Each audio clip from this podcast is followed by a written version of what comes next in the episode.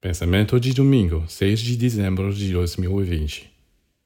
Se você lutar contra o instinto sexual apenas com a sua força de vontade, você será quebrado.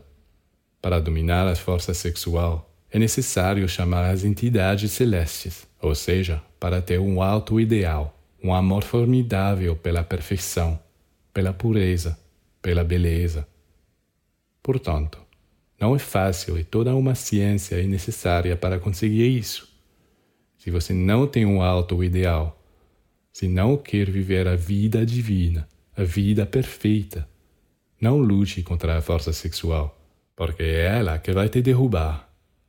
O recalcamento não é uma solução para o problema da sexualidade.